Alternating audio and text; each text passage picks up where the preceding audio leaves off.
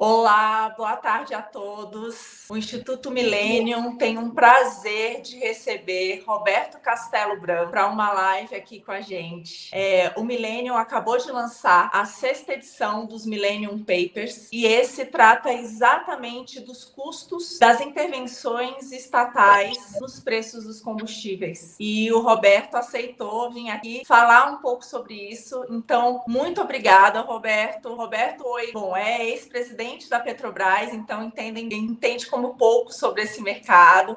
Antes disso, já tinha sido também conselheiro da empresa. É, muito obrigada pelo convite. Obrigado, Marina. É um prazer estar com, estar com vocês aqui. Obrigado pelo convite, pela essa oportunidade de trocar ideias com você e com quem estiver assistindo a nossa live. Muito bom. Só para avisar, quem estiver aqui ao vivo e tiver perguntas, mandem as perguntas. A gente, é, eu selecionei algumas aqui, mas mas a gente vai pegar também perguntas da audiência, então, por favor, fiquem à vontade. Para esquentar, Roberto, semana passada saiu uma pesquisa que me deixou com mais cabelos brancos, que é o seguinte: oito em cada dez brasileiros se mostraram favoráveis a usar congelamento de preços para controlar preços. E aí eu queria começar com uma pergunta mais abrangente, que é exatamente isso dá certo? Funciona? É, definitivamente não. É, nós, no Brasil, temos uma larga experiência com congelamento de preços passado. É, todas elas deram errado. Todas elas deram errado. Os preços acabam explodindo e tem diversas consequências adversas para a economia. É, e o, o caso da Petrobras, nós temos experiências recentes. A principal delas foi entre 2011 2011, 2014, em que a Petrobras sistematicamente é, fixou preços abaixo dos preços de mercado, fez uma espécie de abrasileirou os preços de, de combustíveis. O resultado disso, líquido disso, foi uma perda de 40 bilhões de dólares para a empresa. O que, é que significa isso? Foi só a Petrobras que perdeu? Não, não foi só a Petrobras. Perdeu a sociedade como um todo. Primeiro porque é, a gente tem que levar em consideração que o principal acionista da Petrobras é o Estado brasileiro. E quem que é o, não é governo, é o Estado. Que o Estado brasileiro é a sociedade brasileira. Então, se a Petrobras perde, a sociedade também perde. Desvalorização de seu patrimônio. E quando a Petrobras sofre uma perda tão significativa como essa, ela se enfraquece, perde a capacidade de investir, perdendo a capacidade de investir, além dos empregos que são gerados ao longo da cadeia de produção, é, e ela deixa de recolher impostos. A Petrobras Petrobras é a principal contribuinte de impostos no Brasil, tributos no Brasil. Nos últimos três anos, a Petrobras recolheu aos corpos públicos cerca de 600 bilhões de reais. Ninguém, é, nenhuma outra empresa pagou tanto imposto que o petróleo e os combustíveis são fortemente tributados em nosso país. Então, definitivamente, é, essa é uma ideia equivocada. O chanceler Bismarck costumava é, classificar os povos em três categorias Primeiro, aqueles que aprendiam com seus próprios erros, classificava como inteligência. Segundo, aqueles que tinham que aprender com o erro dos outros. Eram mais ou menos medíocres. Terceiro, e aqueles que não, não aprendiam nunca. É, certamente, esses, ele dizia que eram os idiotas. Nós não queremos, nós brasileiros, não queremos nos classificar nessa categoria. Muito bom.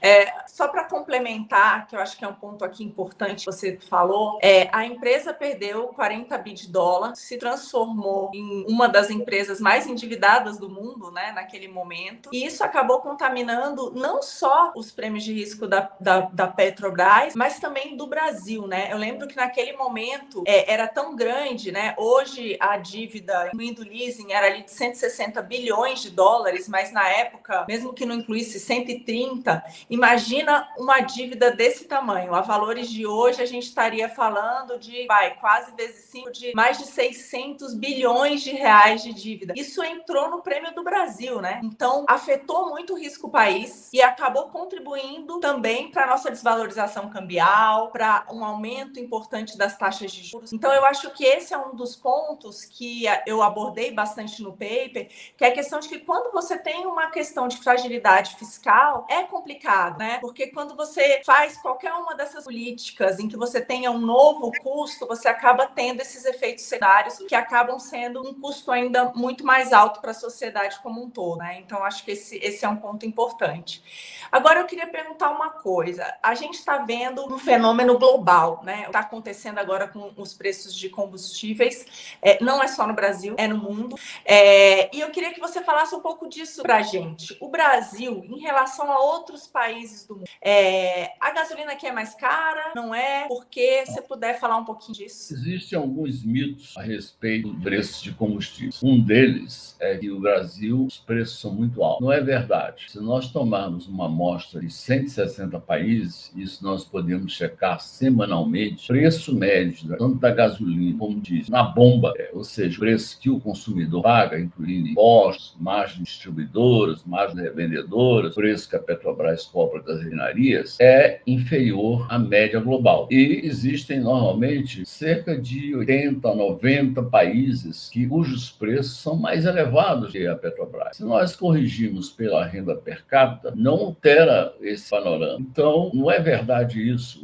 Isso é um, é, é, isso é um definitivamente é um, uma fake news. As pessoas têm, gostam de falar das coisas sem checar dados. É muito importante que as pessoas procurem se informar para não falar coisas erradas. Outro é que a Petrobras é monopolista. Não é, já foi, já foi monopolista. E ela se torna monopolista toda vez que tem esse falatório sobre controle de preço. Por quê? Porque os importadores competem com a Petrobras, eles não querem importar combustíveis é, e vender aqui no Brasil com prejuízo. Então eles se afastam e fica a Petrobras sozinha. Mas é um tipo de monopólio muito esquisito, porque você fica sozinho no mercado, compra por um preço é, mais alto fora do Brasil e vende aqui no Brasil por um preço mais baixo. A Petrobras teve um período de, em que ela exerceu o poder de monopólio entre 2016 e 2017, porque naquela época, assustados com o que houve nos, nos anos 2011 a 2015, é, os importadores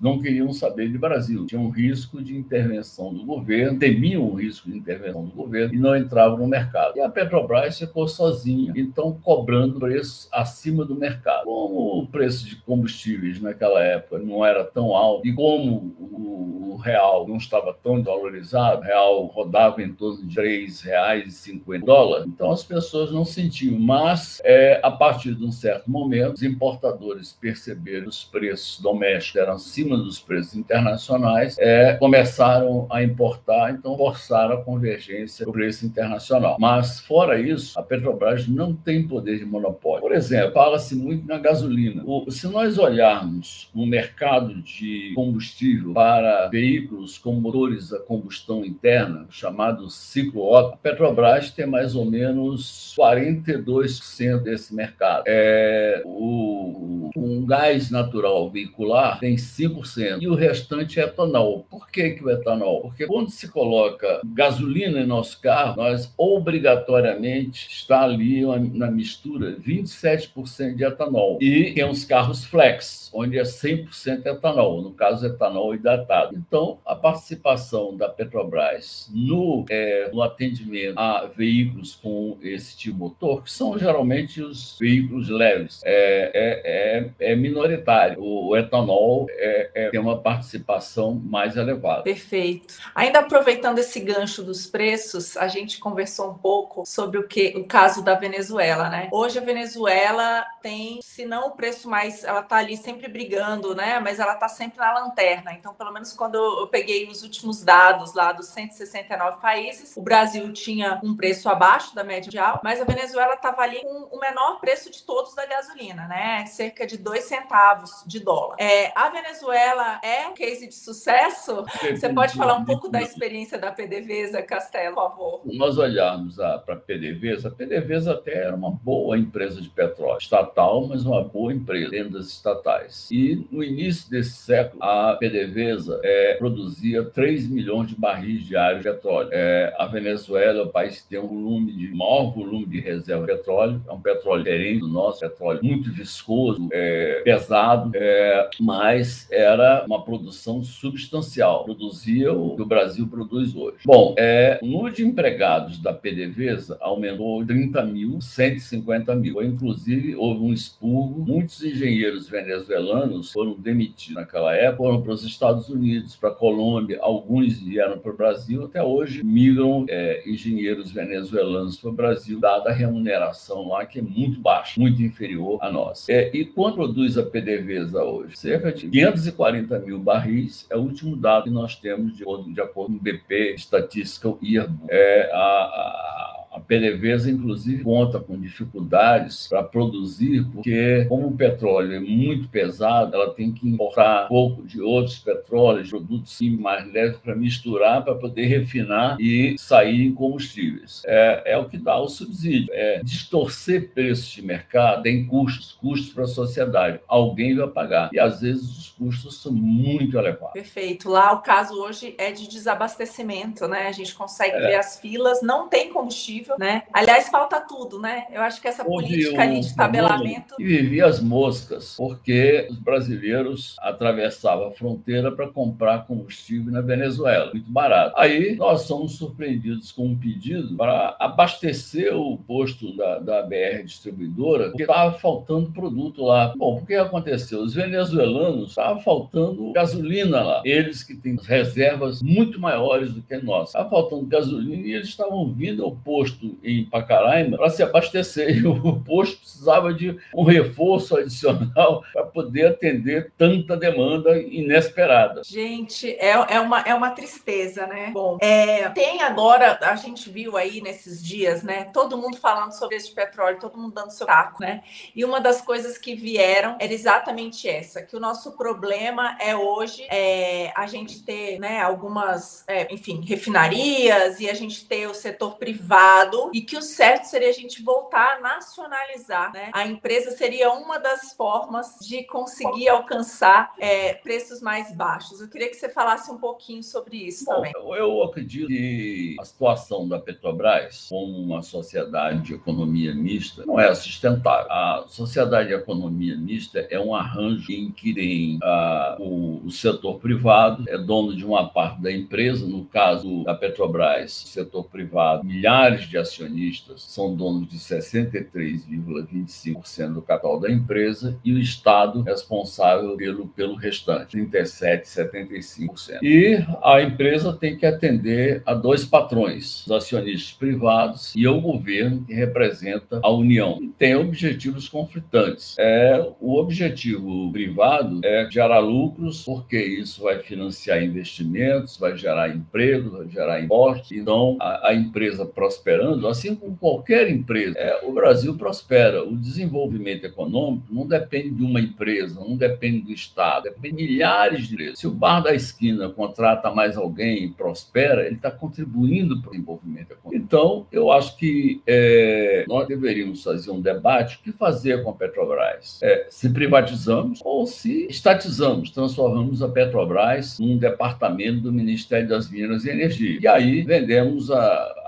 gasolina, o diesel, a preços venezuelanos. Venezuelizamos os preços de combustíveis. Muitos iriam gostar, mas teriam elevadíssimos custos. Eu, pessoalmente, não recomendo essa opção. Eu recomendo a privatização da Petrobras. Petrobras não tem mais monopólios. Eu acho que a Petrobras poderia até fazer um, as cinco refinarias que foram postas à venda e as vendas não foram concluídas, poderiam ser separadas da Petrobras, vendidas pelo governo, uma a uma, e a Petrobras, as ações da Petrobras seriam ofertadas numa oferta pública global. Processo transparente, é, a Petrobras seria transformada numa que se chama de corporation, ou seja, uma empresa que não tem um dono, não tem um acionista controlador, seu capital é pulverizado. Nós fizemos isso com a BR, distribuidora. É distribuidora, hoje chamada Vibra, é uma corporation, o seu capital é diluído entre milhares de acionistas. Não houve venda para um dono dono é, ou para um grupo de donos, um grupo de controle. É uma empresa moderna, com a primeira privatização, aliás, via mercado de capitais é, na nossa história. Muito bom. Só aproveitando esse gancho, já que você falou, eu acho que o que as pessoas não. A gente falou aqui das perdas do tabelamento de preço, né? Do congelamento de preços, dos efeitos que tiveram na empresa, nos efeitos que tiveram na economia do Brasil. Mas eu acho que o outro ponto que você trouxe que é fundamental é quanto se deixou de ganhar. Então, só para ter uma ideia, os números agora últimos que estão lá na, na, na, próprio site da empresa são de que em tributos e participações especiais, né, os royalties também que a Petrobras paga e que outra empresa de petróleo que estivesse fazendo esse papel pagaria tanto os tributos quanto esses royalties, pode ser privada ou pública, foram da ordem de um trilhão de reais de seis anos, né? E é. desde que começou a reestruturação da empresa, né, desde que acabou ali, é, então a partir de 2016 para cá,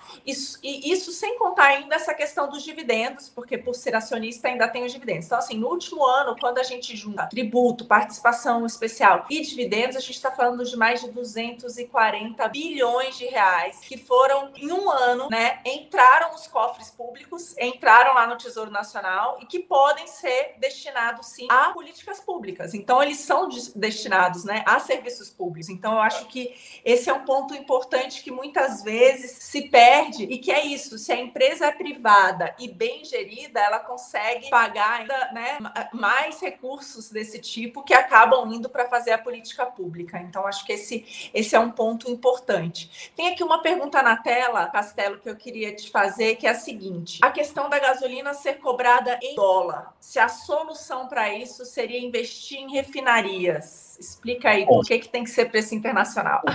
O fato do preço da gasolina, assim como o preço diesel, o, o lugar que é de petróleo, do querosene de aviação, ou do açúcar, café, do, da carne, da soja, é, do milho, do trigo, são é, o preço doméstico é conectado ao dólar. Por quê? Porque são commodities globais. Elas são transacionadas em dólares no mercado global. Elas não são transacionadas em reais. Ah, dizem, ah, mas o Brasil não tem capacidade. É por isso que o Brasil não tem capacidade suficiente de refino. É verdade, nós não temos capacidade suficiente de refino para abastecer o consumo do mercado interno. É por isso que tem que ser em dólar. É verdade. É porque se aplica é, um conceito que os economistas aprendem no jardim de infância da sua formação. É o conceito do custo de oportunidade. Porque se eu não produzir, se eu não, se eu não tenho capacidade de produzir é, o suficiente, a minha alternativa é importar. E importar eu vou pagar em dólares. E vou pagar o frete e tudo mais. Então, o preço é assim. Mas se nós tivéssemos investido em refinarias, aliás, o Brasil investiu em refinarias. Lamentavelmente, é, foi dinheiro jogado fora. Nós investimos na Premium 1, Premium 2, cada uma, só para fazer a terraplenagem, custou um bilhão de reais. Um e dois. São projetos que foram cancelados. E aí, é, investimos 15 bilhões de dólares um negócio chamado Comper, que tinha, um, promessas espetaculares, gerar 200 mil empregos no estado do Rio de Janeiro, com é, uma refinaria, uma planta petroquímica, houve uma grande especulação imobiliária na cidade de Itaboraí, enfim, o Comperge é um lugar que eu chamo de um cemitério da corrupção. Se você for lá ou tiver a oportunidade de sobrevoar por helicóptero, não aconselho ir lá porque é um lugar perigoso, mas se tiver a oportunidade de é, voar de helicóptero sobre lá, vai ver que é verdade, é um cemitério, nada daquilo é aproveitado. A Petrobras está aproveitando um pedaço ali pequeno, é, usando uma ligação com a refinaria do Caxias para fazer lubrificantes de última geração, um pouco mais de diesel, o diesel com menor teor de enxofre, o diesel S10. É, então, é, essa, essa foi a solução. 15 bilhões de dólares. Aí fizemos também a refinaria Abreu e Lima. A refinaria Abreu e Lima custou 19 bilhões de dólares para ter uma capacidade metade, que é menos da metade da prevista pelo projeto. Essa é refinaria mais cara do mundo. Ela custou 190 mil dólares por barril, ou capacidade de processamento. E as refinarias benchmark no mundo, as mais eficientes, é, custaram entre 20 a 25 mil dólares é, por barril. Um verdadeiro absurdo. Um, é, se jogou dinheiro fora. E com isso, como você bem mencionou, a Petrobras, no início de 2015, era a empresa não financeira mais endividada do mundo e acabou tendo uma crise financeira no final de 2015, início de 2016, que se transmitiu ao Brasil, aos juros externos, aos juros internos do Brasil. Foi muito difícil vencer aquele período. Mas é, se nós tivéssemos, voltando à pergunta, se nós tivéssemos construído refinarias e tivéssemos capacidade de exportar é, liquidamente gasolina, diesel, etc., o que aconteceria? A precificação seria pelo preço de exportação, que é alternativa. Eu produzo gasolina aqui, eu tenho a alternativa de colocar no mercado interno ou então exportar. E exportação me oferece um preço em dólares. Então eu vou cobrar aqui o preço em dólares. É, seria um grave erro se eu não fizesse isso. É, levaria a empresa a perder dinheiro. Então, é essa situação. São commodities internacionais, cotadas em dólares. É, e existe toda essa grita é, com respeito à Petrobras. Vamos abrasileirar o preço do combustível. Ah, eu proponho, vamos americanizar o preço do iPhone, vamos germanizar o preço dos carros. Seria muito mais barato, né? Sim. Ah, muito bom, muito bom. A gente pode ter uma carga tributária bem mais baixa, né? Uma é, atividade bem mais alta dia para noite, se fosse só querer, né? O, o Não, Toyota Corolla no Canadá, mesmo igual, custa 60% mais barato que no Brasil. Vamos é, canadizar o preço da Toyota Corolla. Muito bom, muito bom. Gostei. É, vou, vou fazer, vou fazer essa campanha. Qual é a solução para o Brasil? A solução, em vez de ficar nessa conversinha de preço de combustível para fazer, fazer, é crescimento econômico, combate à pobreza, é investir em reformas para gerar produtividade, e são os ganhos de produtividade que geram emprego, geram bons empregos, é, promovem a inclusão de pessoas no mercado de trabalho, é, diminui a pobreza. É isso que nós devemos focar. É, essa, isso, é ficar perdendo tempo em discussão de combustível é um besterol, sinceramente. Aliás, até aproveitar aproveitando que você falou um pouco disso, depois eu vou fazer essa pergunta que está aqui na tela, mas é só para não perder o gancho. Prometo, Gabriel, se puder, depois você colocar de volta aí. É, já, já, já faço a pergunta para o Castelo, mas antes disso, acho que um dos pontos que estão sendo levantados agora, Castelo, em relação a isso, é reavivou a ideia dos fundos de estabilização, né? E no estudo eu falo um pouco disso, como é que é o cenário internacional em relação a isso. Tem dois tipos de fundo, né? Tem aquele fundo em que você cobra como se fosse um tributo que ele aumenta quando o preço cai, diminui quando o preço sobe, e assim você vai amortizando o preço. Mas é aquilo, né? Você até falou isso: commodity nunca vai reverter a média. Então, normalmente, a experiência lá fora mostrou que isso teve um custo fiscal muito grande e não deu certo. Mas aqui para o Brasil, agora estão falando uma outra ideia, que é utilizar exatamente os valores dos tributos, da participação especial, né? Dos royalties, tudo isso que a empresa acaba conseguindo a mais quando os preços sobem, porque quando os preços sobem, tudo isso aumenta aumenta e utilizar isso para baixar preço. Aí eu te pergunto, essa é a maior, é a melhor alocação para esses recursos? Eu acho que não. O primeiro que o Tesouro Nacional não está nadando de dinheiro. O Brasil tem uma dívida significativa, mesmo tendo aí tido uma redução em relação ao PIB em função da, do aumento inflacionário da, da receita tributária, congelamento dos salários funcionários é o Brasil precisa é perseguir o equilíbrio fiscal. E em termos de alocação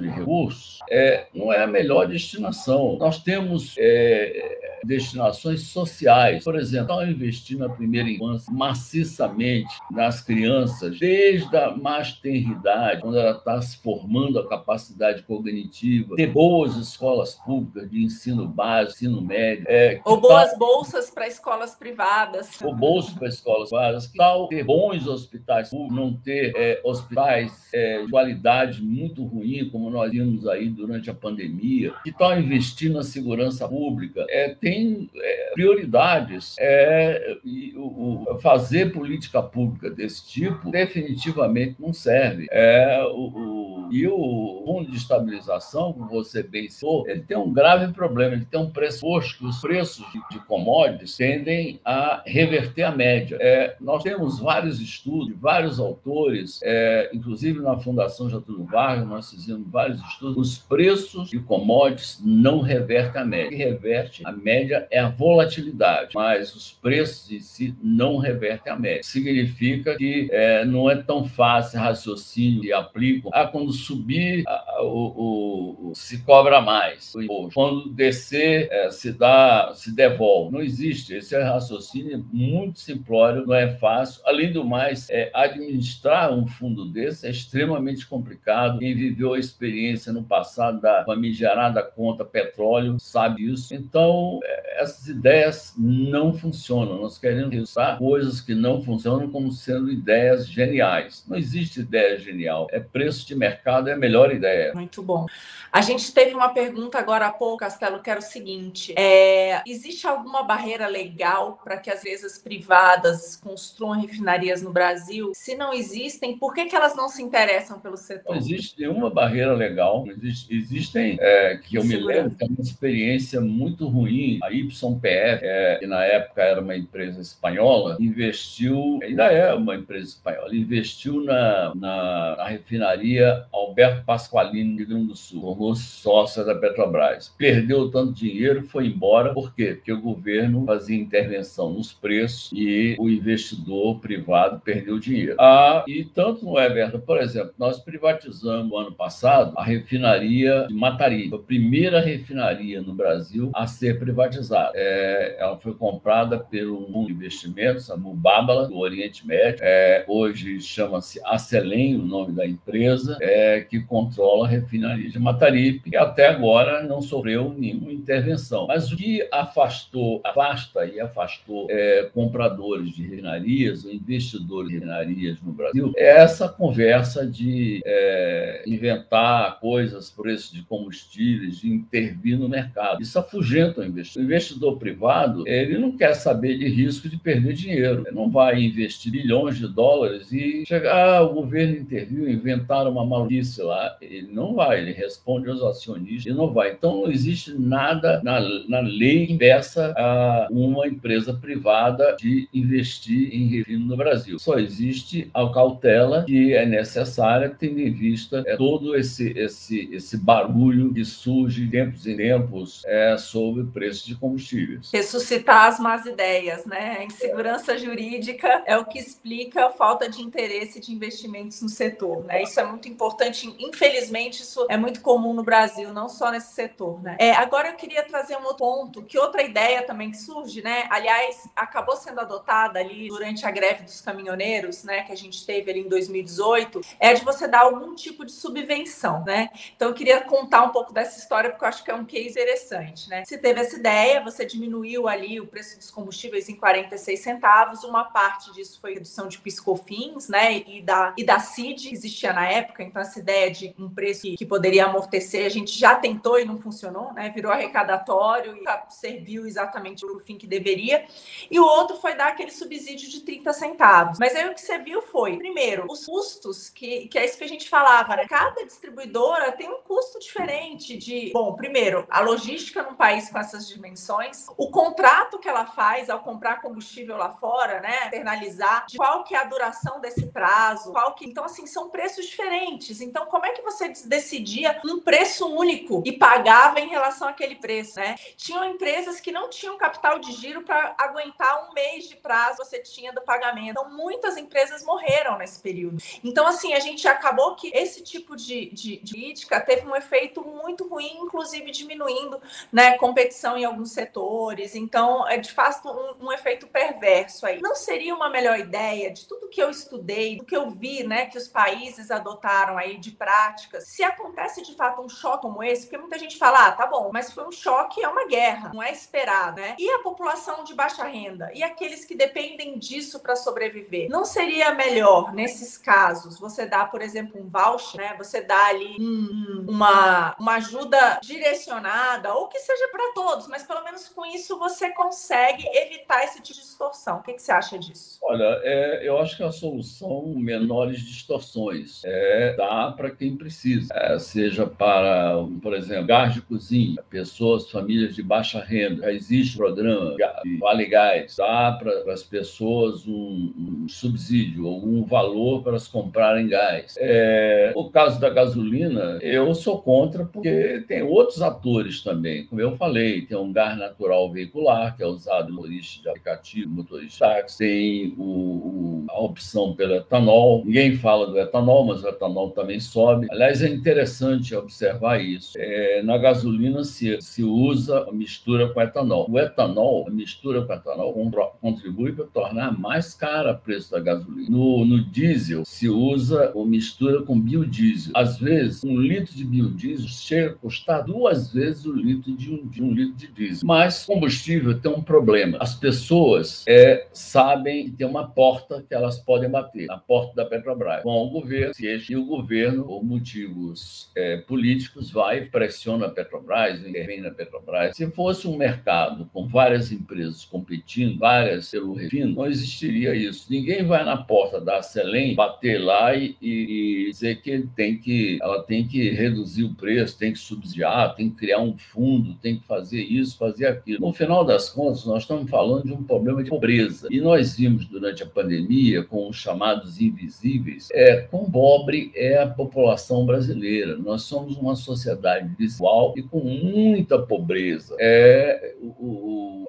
ah, nós temos é, apenas metade dos trabalhadores possuem carteira assinada. O resto são trabalhadores informais e vivem no dia a dia. É, 25% dos nossos jovens de 14 a 29 anos não estudam nem trabalham. É, é um problema muito sério, não só no curto prazo, mas a médio prazo. Então, nós temos que cuidar disso, são problemas fundamentais. Perfeito, perfeito, Roberto. Vou aproveitar aqui o seu.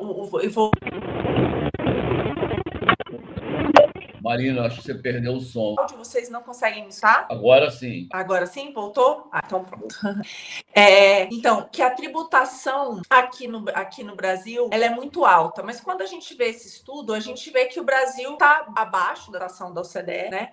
É, acima, de fato, de alguns países na América Latina. É, mas aí eu queria ouvir a sua opinião a respeito. Assim, o nosso problema tributário no Brasil não é só da gasolina, né? Acho que é de vários. Mas o problema é o nível de impostos impostos ou também como ele é cobrado no Brasil em relação a outros países? Se puder falar um pouco. Acho que o problema do ICMS é, já foi resolvido. Em vez de ser um imposto ad valorem, ou seja, cobrado com um percentual do preço e incidente sobre o preço do combustível mais o imposto, ele passou a, a ser um imposto ad rem, quer dizer, é um valor absoluto que não varia com os preços. Acho que isso era necessário fazer. O restante, eu não vejo é, nenhuma grave distorção e nada que vá resolver o problema de preço do combustível. Só espero que o Estado, os governos, os governadores e o governo federal usem bem o dinheiro do imposto para o bem da sociedade. Perfeito. É, só para explicar um pouco isso do que o Castelo acabou de falar,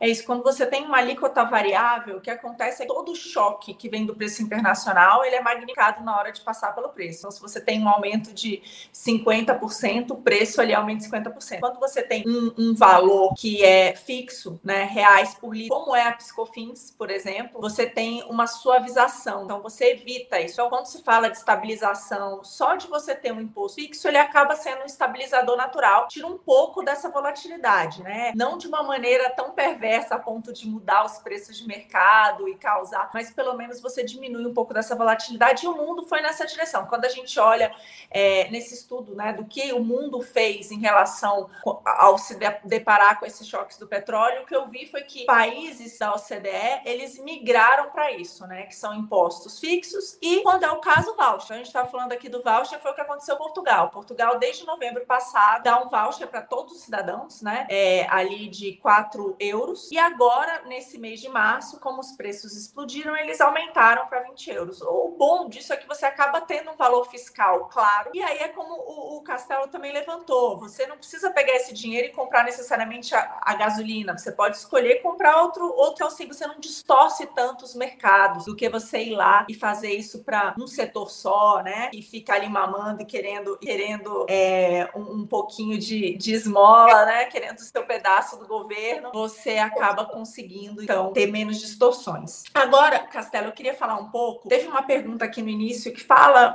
um, um pouco da mudança da matriz energética, do que, que você acha da questão da mudança da matriz energética global. E eu queria aproveitar e falar um pouco disso também. Uma das coisas que a gente é, acabou vendo é, no estudo, né, que eu, que eu acabei observando, é que os custos que a gente tem para a sociedade, né, de estimular combustíveis fósseis, ele é inúmeras vezes maior do que o custo direto, né? Então, primeiro, primeiro lado que eu acho que é importante falar é quando você pega um lucro da Petrobras ou, ou um imposto, alguma coisa e usa para financiar combustíveis, está saindo de algum outro lugar, né? Então, você está deixando de prestar um serviço. Então, o dinheiro sempre sabe de, sai de algum lugar. Então, isso eu acho que é o primeiro ponto aqui que é relevante. É, mas o segundo é que normalmente os custos são algumas vezes isso. Então, o que esse relatório mostra é que a gente tem no mundo 6,8% do PIB global de 2020 foi o custo direto e indireto das políticas de subsídios de combustíveis fósseis.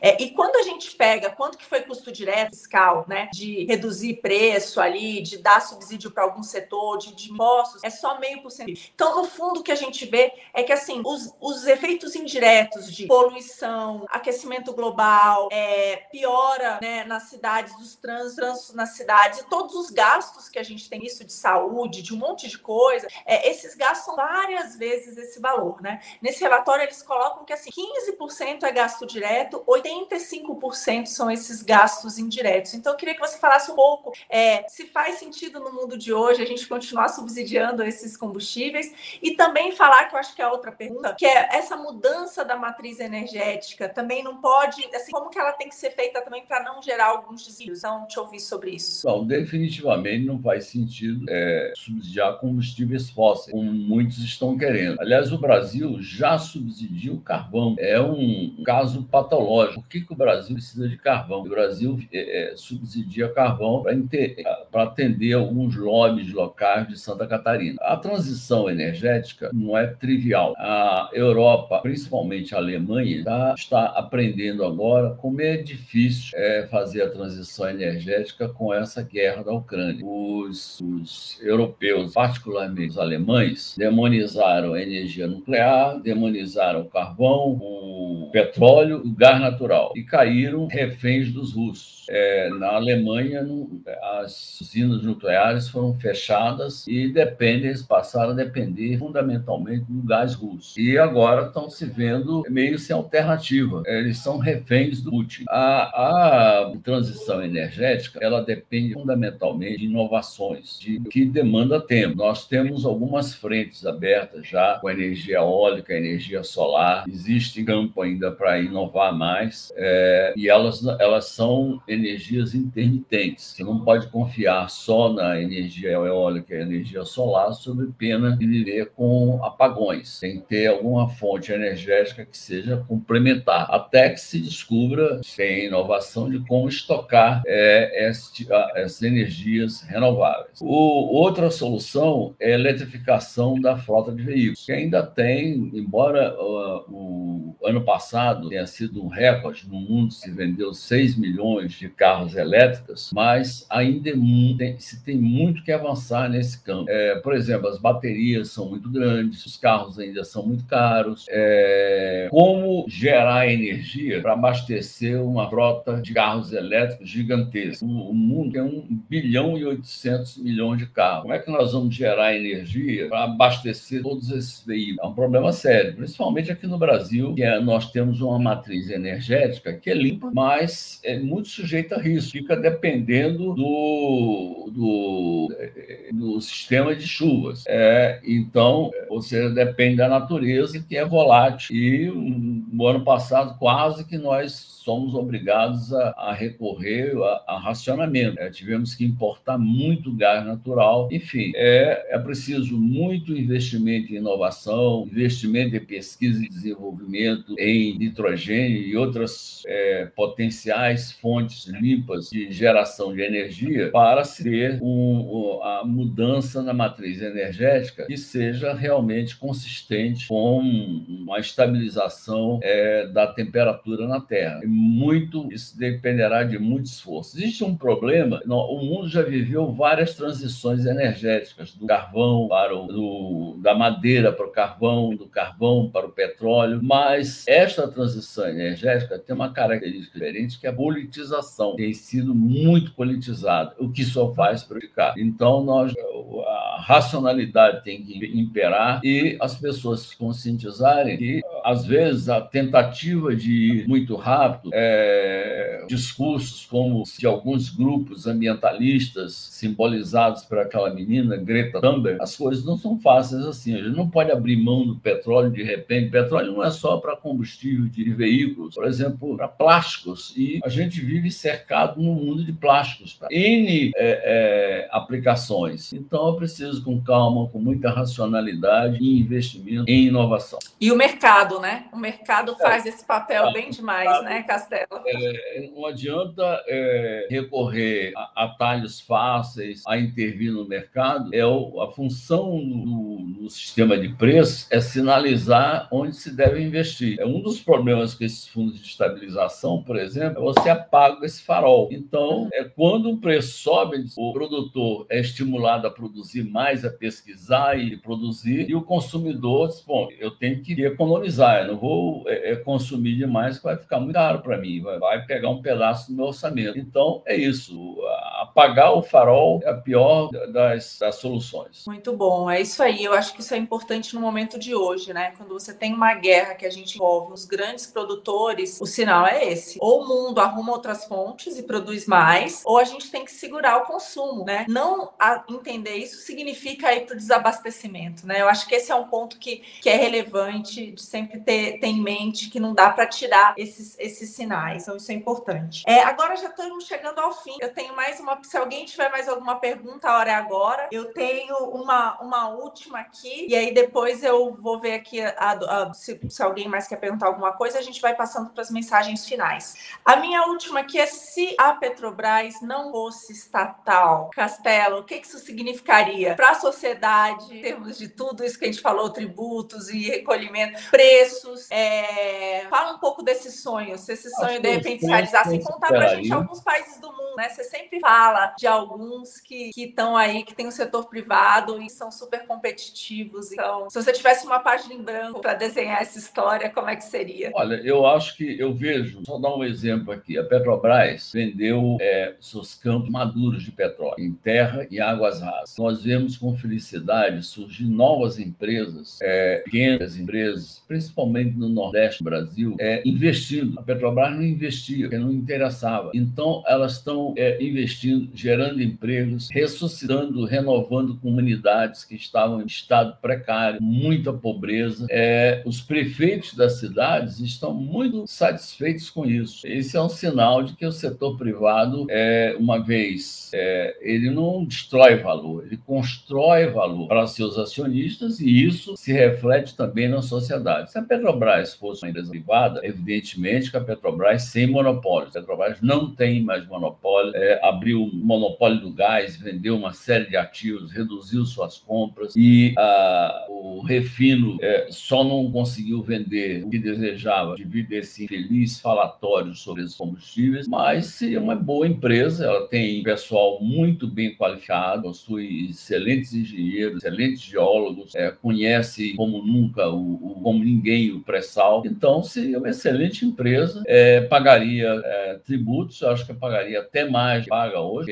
ia produzir mais, é, ia é, investiria, teria seus lucros. Não existe lucro excessivo. Isso aí é um conceito, não existe lucro excessivo, lucro excedente. Isso é, é, é são pessoas que detestam o capitalismo, não, querem demonizar o lucro. O lucro é importante para investir. É, Perfeito. E de, demoni, estão demonizando também os dividendos. Os dividendos são a retribuição pelo que os verdadeiros donos da companhia, aqueles que investiram o seu dinheiro, têm direito. Eles não vão colocar dinheiro num buraco vazio. Vai, vai ficar lá, vai colocando, investindo e não recebe nada em retribuição. Tem que retribuir sim. É, não existe lucro excessivo, dividendos para meia dúzia de barões. Meia dúzia de barões são é, mais de 800 mil é, pessoas físicas, fundos de investimento, fundos de pensão, pessoas que investiram suas economias para ter suas aposentadorias, para ter um projeto de vida. Não, não, é, isso é fake news. Então, é, seria muito bom para o Brasil, não há a menor dúvida. É, eu trabalhei durante muitos anos numa empresa chamada Vale, e a privatização mostra como é que ela conseguiu crescer, gerar empregos. É, quando era estatal, empregava 10 mil funcionários, hoje tem 70 mil. E, é, e uma série, vamos ver a, as telecomunicações no Brasil, era uma dificuldade para se comprar um, comprava-se um telefone, pagava-se em dólares até. É, e, e 5 hoje, mil dólares. É, hoje existe 5 mil uma, dólares na época. É, tinha gente que registrava um telefone como se fosse um bem no imposto, imposto de renda. Patrimônio daqui, não sei quantos telefones. Então, isso é, isso é, é gente do atraso, gente com mentalidade aí dos anos 50. Então, é preciso olhar para frente. O Brasil Brasil é um país que precisa muito, é uma economia que nos últimos 40 anos ficou para trás, cresceu, o PIB per capita cresceu 0,6% ao ano. É para dobrar o PIB per capita nesse ritmo, nós precisaríamos de 116 anos. Muitas economias emergentes aqui na América Latina, na Europa Oriental, na Ásia, mais do que duplicar o PIB per capita em 20, 25 anos. Nós somos ultrapassados, ficamos longe, nós temos que reagir. É por isso que nós temos essa massa de pobres pobres. É, e para acabar com, erradicar a pobreza, é necessário, digo mais, crescimento econômico. Não é essa discussãozinha se subsidia A, B ou C. Isso é conversa do populismo. O populismo é uma antiga ideologia que tomou conta do Brasil e de vários países da América Latina, o exemplo mais típico é da Argentina. O, o foco é redistribuir renda, não é gerar renda, não é. E a redistribuição de renda é sempre perversa, dos mais pobres para os mais ricos. Muito bem. E aí eu gosto de falar o seguinte: a gente agora, a renda per capita no Brasil é 40 reais. Então, ainda que a gente pegue ela e redistribua, está falando que as pessoas vão ganhar menos de 3.500 reais por mês para todo mundo e você está feliz? Porque, assim, lá fora, acho que a gente deveria almejar esses países que têm 10 vezes a nossa renda, não é? Média. Então, assim, essa ideia de que parece que a gente é rico, não, é um país pobre, precisa ainda comer muito arroz com feijão e muita coisa, a gente desperdiça desperdiça muita, muita chance. Eu queria pegar um gancho, ele falou de lucro excessivo e você deu uma verdadeira aula. E eu acho que isso é importante. No fundo, o lucro é, que sai da Petrobras, né, e do que vem que poderia ser utilizado para amortizar esse preço do petróleo, eu te pergunto se ele não é melhor alocado pelos investidores, né, seja público, seja privado, em outras coisas que de fato façam o Brasil crescer. Então, acho que é isso. Essa, essa é a mensagem. Quem normalmente é investidor e recebe isso, vai investir em outro lugar, vai investir em outras coisas coisas, ou vai investir mais na empresa. Isso gera, gente, oportunidade, é o que gera renda. Então, é, é o que faz sair do lugar. É exatamente o lucro e o que ele gera de mais oportunidades, né? Então, eu acho, eu acho que é, é essa, essa. Podia até parar aqui com mensagem final, mas eu quero abrir, Castelo, para te deixar dar uma mensagem final aqui no nosso é, público. É, Marina, aproveitar para agradecer demais a sua presença. Eu queria fazer uma pergunta àqueles que acham o lucro da Petrobras excessivo. Aonde estavam eles quando a Petrobras estava sendo assaltada. Onde estavam eles quando a Petrobras tinha enormes prejuízos, quando tinha um endividamento gigantesco, quando em três anos que a Petrobras pagou de juros, dava para fazer sistemas de produção de petróleo é, necessários para produzir 540 mil barris de petróleo diário e a um preço de petróleo, não aos níveis de ouro, 60 dólares, isso significaria 12 milhões de dólares por ano. Enquanto isso, nós queimamos pagando juros. Por quê? Porque detestamos detestávamos o lucro, a mentalidade deles. Onde estavam eles? Eles protestaram, eles reclamaram do prejuízo excessivo. Existe prejuízo excessivo também? É, é essa questão. Enfim, é, eu gostaria de agradecer a todos, agradecer a você pelo convite, agradecer a toda a atenção e é, a minha mensagem que o Brasil é, deve deixar de gastar tempo com essas coisas de subsidia, não subsidia, e sim com reformas estruturais para gerar crescimento econômico sustentável, é combater a pobreza, não é ficar preso a esse sistema medíocre e fabricando pobres a cada ano. Repetindo, repetindo, repetindo os mesmos erros, né? Tomara que a gente consiga sair disso. Ó, é isso aqui é exatamente para isso, para lançar luz nessas discussões e ver se a gente sai das trevas, né? De a luz é... que faça-se a luz. Eu agradeço muito, muito a sua presença, a presença de todos que estiveram aqui. Um beijo enorme, bom final de semana a todos. Tchau, tchau. Bom semana a todos. Obrigado.